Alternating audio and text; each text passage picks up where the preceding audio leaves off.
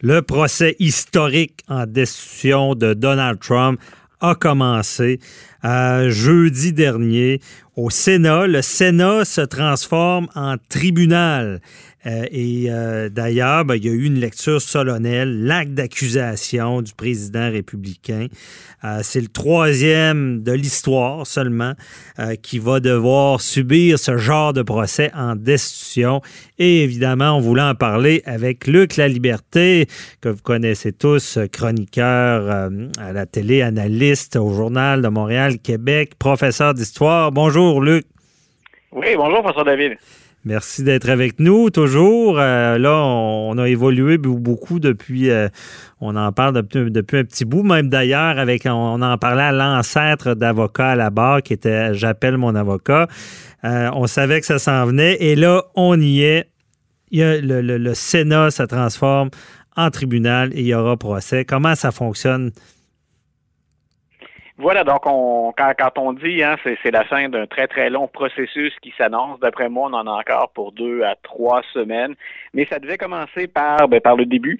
Euh, on devait tout d'abord euh, faire prêter serment au juge en chef de la Cour suprême, John Roberts, ce qui a été fait. Puis mhm. ensuite, c'est au juge Roberts qui n'est là que pour présider euh, le déroulement des, des travaux, le déroulement du procès. John Roberts recevait ensuite ou faisait prêter serment à l'ensemble des 100 sénateurs. Et c'est important de souligner que dans la formule qui est retenue quand on prête serment, ben on avance que ce sera un travail qui est impartial. Alors qu'on sait bien si on suit l'actualité ou qu'on s'intéresse ne serait-ce qu'un tout petit peu euh, à, cette histoire-là depuis le début, ben elle est fortement teintée, marquée par la partisanerie. Euh, celui qui dirige la majorité républicaine au Sénat a même déjà dit ne vous attendez pas euh, à quelque chose d'impartial. Je travaille de concert avec la Maison Blanche. Alors déjà avant même qu'on présente la preuve, puis avant même qu'on, que se déroule le vote, ben, il, y a, déjà une forme de contradiction, de paradoxe dans la prestation de serment, euh, alors qu'on sait très bien que le travail des, élus va être partisan. Mais attends un petit peu, j'ai mal compris. Il y a déjà, parce que, bon, il y a le juge en chef de la Cour suprême qui a, euh, lui, est assermenté. C'est lui qui va présider tout ça, là. Voilà, donc c'est à lui que revient le travail de s'assurer que les 100 sénateurs travaillent à l'intérieur des balises prévues par la Constitution américaine. Mais c'est son seul rôle. Euh, il n'aura pas à se prononcer, puis il n'aura pas à voter par la suite. Il s'assure tout simplement, il est là comme c'est le spectateur privilégié de cette scène-là, finalement. Une fois les balises établies, si on les respecte, on n'entendra plus parler le juge Roberts. OK. Et l'autre, c'est l'autre personne dont tu parles, c'est lui qui va c'est qui qui va présider, qui va, va, faire que, bon, ben, s'il y a des interrogatoires, ça se passe bien, puis qui va trancher s'il y a de l'abus, des choses comme ça? Voilà, celui qui, celui qui était chargé d'établir, normalement, ça se fait bien sûr avec les élus des, des, deux partis, mais celui qui dirige la majorité, donc ceux qui vont, si on vote sur les règles de déroulement, donc euh, celui qui décide la façon dont ça va se dérouler, c'est Mitch McConnell, qui est un politicien d'une grande expérience, c'est un, un politicien qui connaît tous les rouages, toute la mécanique du système et son rôle va être déterminant parce que au moment où on se parle, on n'a pas encore fixé le déroulement du procès. Et ça, c'est majeur parce que ce que ben ce qu'envisage ce qu'envisage Mitch McConnell comme déroulement, c'est on n'entend pas de nouveaux témoins, on ne reçoit pas, on ne dépose pas de nouveaux éléments de preuve, on se fait présenter la preuve qui émane de la Chambre des représentants, là où on a voté pour poursuivre Donald Trump, puis ensuite, on demandera aux 100 sénateurs de se prononcer. Sauf qu'il y a, au moment où on se parle, une foule de nouvelles informations, puis de témoins qu'on n'a pas entendus. Et les démocrates de leur côté, puis quelques républicains, ben, penchent en faveur d'accepter d'écouter de nouveaux témoins, puis d'ajouter de nouveaux éléments de preuve. OK. Donc, il va, il va y avoir un débat en partant, là.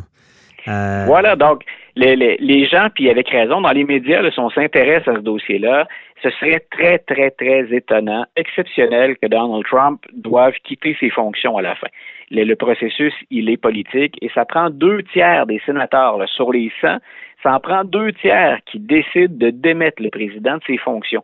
Il y a bien peu de chances que ça se produise. Mhm. Mais là où, dans l'opinion publique, il y a des dommages ou des avantages, des dommages à imposer ou encore des, des avantages à tirer de ce qui va se passer, c'est est-ce qu'on peut montrer aux Américains, parce que ça va être télédiffusé, est-ce qu'on peut montrer aux Américains que durant ce procès-là, ben, on est capable d'ajouter à la preuve qui était déjà accablante contre le président? Donc, c'est pas un vrai tribunal, bien entendu, parce que c'est pas une cour de justice, mhm. mais en même temps, si on laisse, et ça, les républicains ne le veulent pas, puis Donald Trump non plus, si on laisse s'exprimer de nouveaux témoins ou intégrer de nouveaux éléments de preuve, ce qu'on lit depuis deux jours là, aux États-Unis, trois jours maintenant, euh, c'est particulièrement grave et lourd pour une preuve qui était déjà, si on était devant un tribunal ordinaire, pour une mhm. preuve qui était déjà particulièrement accablante. Ben c'est ça, mais je pense que je comprends mal, mais celui qui va trancher sur l'acceptation, c'est lui, Mitch. Euh, euh, donc, M. McConnell, lui, ce qu'il va faire, il va mettre tout son poids dans la balance pour dire aux républicains n'allez pas rompre la ligne de parti on est majoritaire, on a 51 votes au Sénat, et pour établir les règles selon lesquelles se déroule le procès, c'est un peu compliqué, mais pour établir ces règles-là, ben, il faut une majorité simple. Alors, normalement, les républicains sont pas en danger actuellement. Ils ont le nombre de sénateurs pour imposer leurs règles au déroulement du procès. Mais ce qu'on entend, puis bien sûr, on verra, il, y a, mhm. des rumeurs de corridors là-dedans, c'est que si tous les démocrates et quatre républicains euh, décidait de, de, de, demander à entendre de nouveaux témoins, ben Mitch McConnell n'aurait plus rien à dire. On aurait une majorité simple pour entendre de nouveaux témoins. Donc, c'est là où ça devient, je répète, c'est complexe, le système américain, mais c'est le, seul bout de suspense ou le bout euh, intéressant dans lequel on mhm. peut avoir des surprises, c'est le seul bout qui reste. Donc, le chiffre 4 est à surveiller. Voilà. Donc, il y a, pour, pour te donner une idée à quel point ça peut être intéressant à suivre si on est des, des passionnés ou des geeks de politique de, de débat judiciaire, il y a déjà deux républicains qui ont dit, ben nous, ça nous intéresse. Et, là-dedans, il y a des opposants au président Trump. Il y a entre autres l'ancien candidat à la présidence, Mitt Romney, qui est maintenant sénateur euh, de, de l'Utah. Donc, lui et la sénatrice du Maine, tout près de chez nous, Susan Collins, ils ont dit, nous, on aimerait bien entendre de nouveaux témoins. Et ce qu'ils font depuis quelques jours maintenant, c'est d'approcher leurs collègues républicains pour tenter d'en convertir deux à leur cause. Donc, c'est pas impossible qu'on accepte au Sénat. les, deux qui, sont déjà d'accord, c'est des républicains ou des démocrates? Des républicains. OK, bon. Donc, M. Monsieur, Romney et Mme Collins sont des républicains et eux disent à l'ensemble des démocrates, ben, finalement, on serait prêt à voter avec vous. Il nous manque deux collègues, puis ben, on va, si on a ces deux collègues-là, si on parvient à en mhm. convaincre deux autres, on va intégrer de nouveaux témoins et de nouveaux éléments de preuve. OK, je comprends bien. Je suis pas vite vite aujourd'hui, mais c'est ça.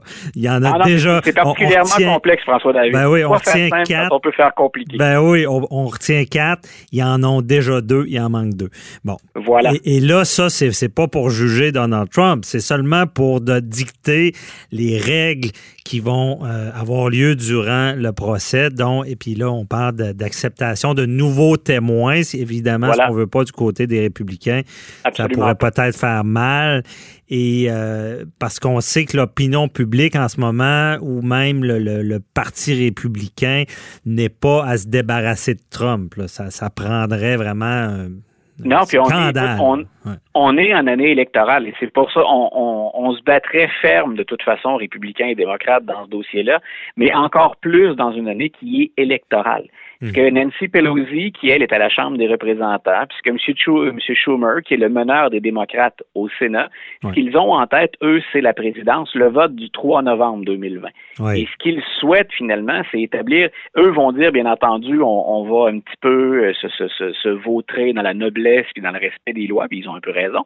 Mais donc, on, va dire, nous, on le fait pour la cause, pour bien montrer finalement aux gens qu'on est, on est le plus impartial possible et que la Constitution est importante. Ce qui nous fait tous rire, c'est ça, parce que, oui, ben, que je t'ai coupé, mais c'est parce qu'on sait totalement que c'est stérile en ce moment. C'est euh, ben voilà, on, sait très bien que républicains et démocrates, dans les deux camps, ils sont coupables de la même chose, c'est de jeux particulièrement partisans. Et, mm-hmm. Mme Pelosi et M. Schumer, ben, comme M. Reid, ce sont deux personnes très expérimentées. Et ce qu'elles espèrent, et tu parlais de l'opinion publique, c'est qu'il reste plus beaucoup d'Américains à convaincre. Hein. Ceux qui sont pro-Trump le sont farouchement, ceux qui sont opposés au président le sont tout aussi farouchement. Des indécis là, ou des gens qui ne sont pas encore branchés entre les deux, il y en a bien peu à convaincre. Alors, M. Schumer et Mme Pelosi, eux, ils espèrent qu'en ajoutant des nouveaux éléments de preuve et des nouveaux témoins, on va montrer à l'affaire des Américains, mais des indécis surtout, voilà de quoi est capable votre président et ce qu'il a fait est illégal. Et mhm. on espère bien sûr influencer le résultat de l'élection en 2020. Bon, c'est très intéressant parce qu'on sait que le judiciaire et le politique ne, doivent jamais se mélanger, mais là, on a ah, un fichu bon show politique, politico-judiciaire. Ah, Donc, parce que c'est totalement partisan politique. Et j'aimerais euh, t'entendre, Luc. Euh, comment ça va se passer l'interrogatoire de Donald Trump? Ça, ça, va, ça va brasser. Là. Je peux pas croire qu'il va aller là en répondant à tout. Euh. Ah, puis lui, lui n'ira pas. C'est, une des choses qui est particulière, François David, c'est que non seulement le président a décidé de ne pas y aller, il a décidé. Hmm. Il a interdit à tous les proches de son administration, aux membres de son administration, d'aller témoigner. Et ça, ça faisait déjà partie de l'accusation contre Donald Trump. C'est le volet qu'on appelle l'obstruction de la justice. Donc, on a dit normalement, la Chambre des représentants, parce qu'on rappelle-toi, on avait fait venir des témoins à la Chambre des représentants, puis M. Trump avait dit non, vous n'allez pas témoigner. Donc, il y a plein de gens très importants, très influents dans cette histoire-là, qui étaient des témoins de ce qu'on reproche au président, qui ne sont, sont pas présentés à la demande du président. Et là où ça devient à la fois complexe, mais encore là, excitant, toujours si on est un brin maniaque et, nerd de politique et de, de, judiciaire, ben c'est que la Cour suprême va être appelée à se prononcer dans la prochaine année sur ce dossier-là. Est-ce que l'immunité du président américain, elle est totale? Parce que Donald Trump a dit, je n'ai pas à aller témoigner, je jouis d'une immunité comme président. Et c'est pas clair jusqu'où ça va.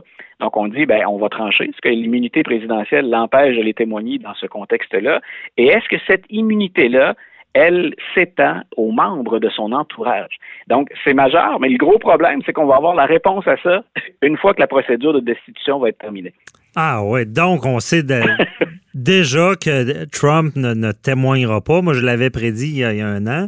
Donc, c'est clair qu'il ne sera pas là, là. Puis il va, il va réussir à faire que son entourage n'y est pas non plus. Si je comprends bien le, ce, type de procès-là, il n'y a personne qui a un pouvoir de, de contraindre des témoins. Là peut pas envoyer un subpoena à Trump disant tu te présentes, c'est ben en police et chez vous.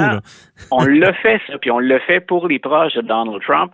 Et c'est là où l'avocat de la Maison-Blanche a répondu nous, on invoque l'immunité du président. Mais traditionnellement, en fait, depuis le début de l'histoire américaine, il y a un flou autour de l'immunité du président. On a très, très peu de mhm. précédents sur lesquels s'appuyer. Alors, Donald Trump dit, ben moi, j'en profite. Hein, c'est le test que fait l'attorney ou le procureur général aux États-Unis, mais l'avocat de la Maison-Blanche, M. Sicolo, on a dit, ou Cipollone. Donc, on a dit, euh, allons jusqu'au bout de la thèse qui dit que le président américain, finalement, n'a pas à se soumettre à ça. Mais ce que je trouve un peu déplorable, ça va être important pour le reste de l'histoire américaine. Mais moi, ce que je déplore, c'est que la Cour suprême ne va se prononcer sur la question de l'immunité, la définition puis les balises de l'immunité, une fois que la procédure de destitution va être terminée. Donc, il se pourrait très bien que Donald Trump s'en sorte, mais que la Cour suprême affirme plus tard, ben, il aurait dû aller témoigner, puis ses proches auraient dû aller témoigner également. C'est particulier, très particulier, vraiment. je, cherche quoi dire, mais non, ça fonctionnerait jamais comme ça en, vrai judiciaire, si on peut dire. L'historien en moi, François David, c'est très rare qu'on utilise le, qualificatif ou l'étiquette historique euh, associée à un événement. On fait pas ça à la légère quand mhm. on gagne notre vie en, pratiquant le, métier d'historien. Ce à quoi on assiste actuellement, c'est véritablement historique. On n'exagère pas, mhm. puis on fait pas de sensationnalisme quand on dit ça. Ah, je comprends bien. Ouais, bon, on l'a déjà dit. il, y a plus, il y a eu plusieurs, plusieurs choses historiques avec Donald Trump. Tout à fait. Euh, et ben, bon, ben, c'est très intéressant. Merci beaucoup euh, de nous avoir analysé tout ça. Puis euh, on, on, suivra ça avec attention, Luc, certainement. Merci beaucoup.